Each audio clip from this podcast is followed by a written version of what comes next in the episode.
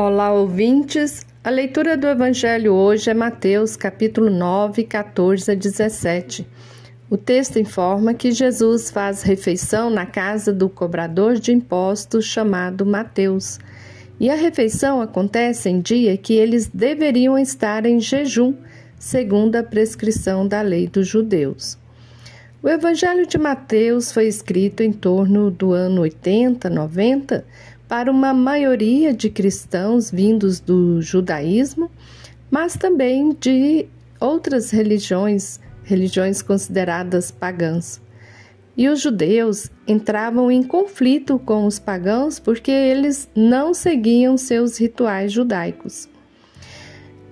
Diante desses conflitos, o evangelista quis mostrar à comunidade que no tempo de Jesus ele não se prendia aos rigorismos da lei, como faziam os fariseus e até os seguidores de João Batista, porque para Jesus o importante é a pessoa humana, é a vida em primeiro lugar.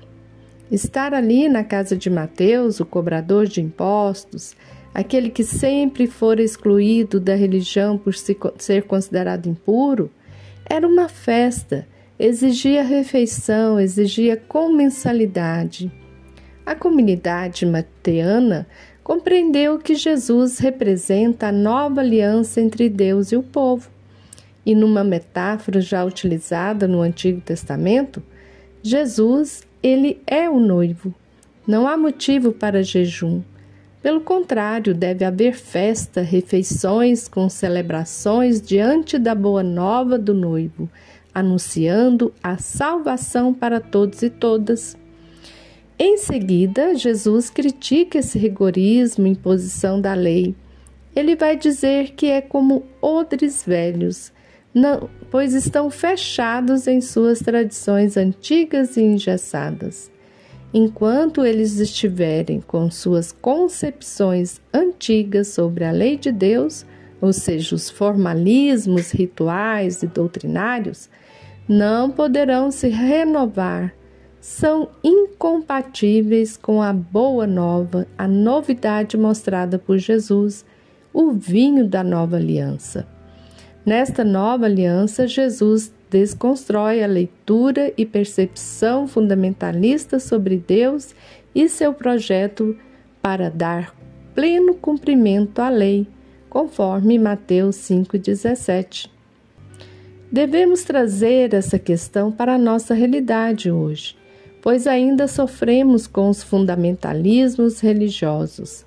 Muitas lideranças religiosas resgatam as atitudes rigoristas dos fariseus e doutores da lei do tempo de Jesus.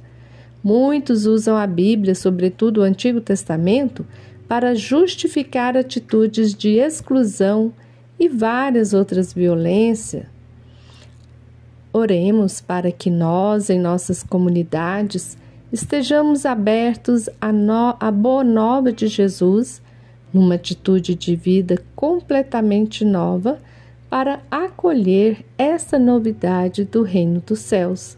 Amém.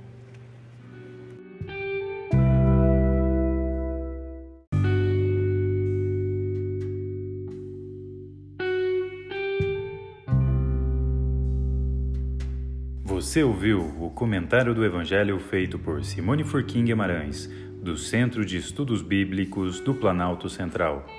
Este é o podcast Naciana, do blog Coletivo Naciana.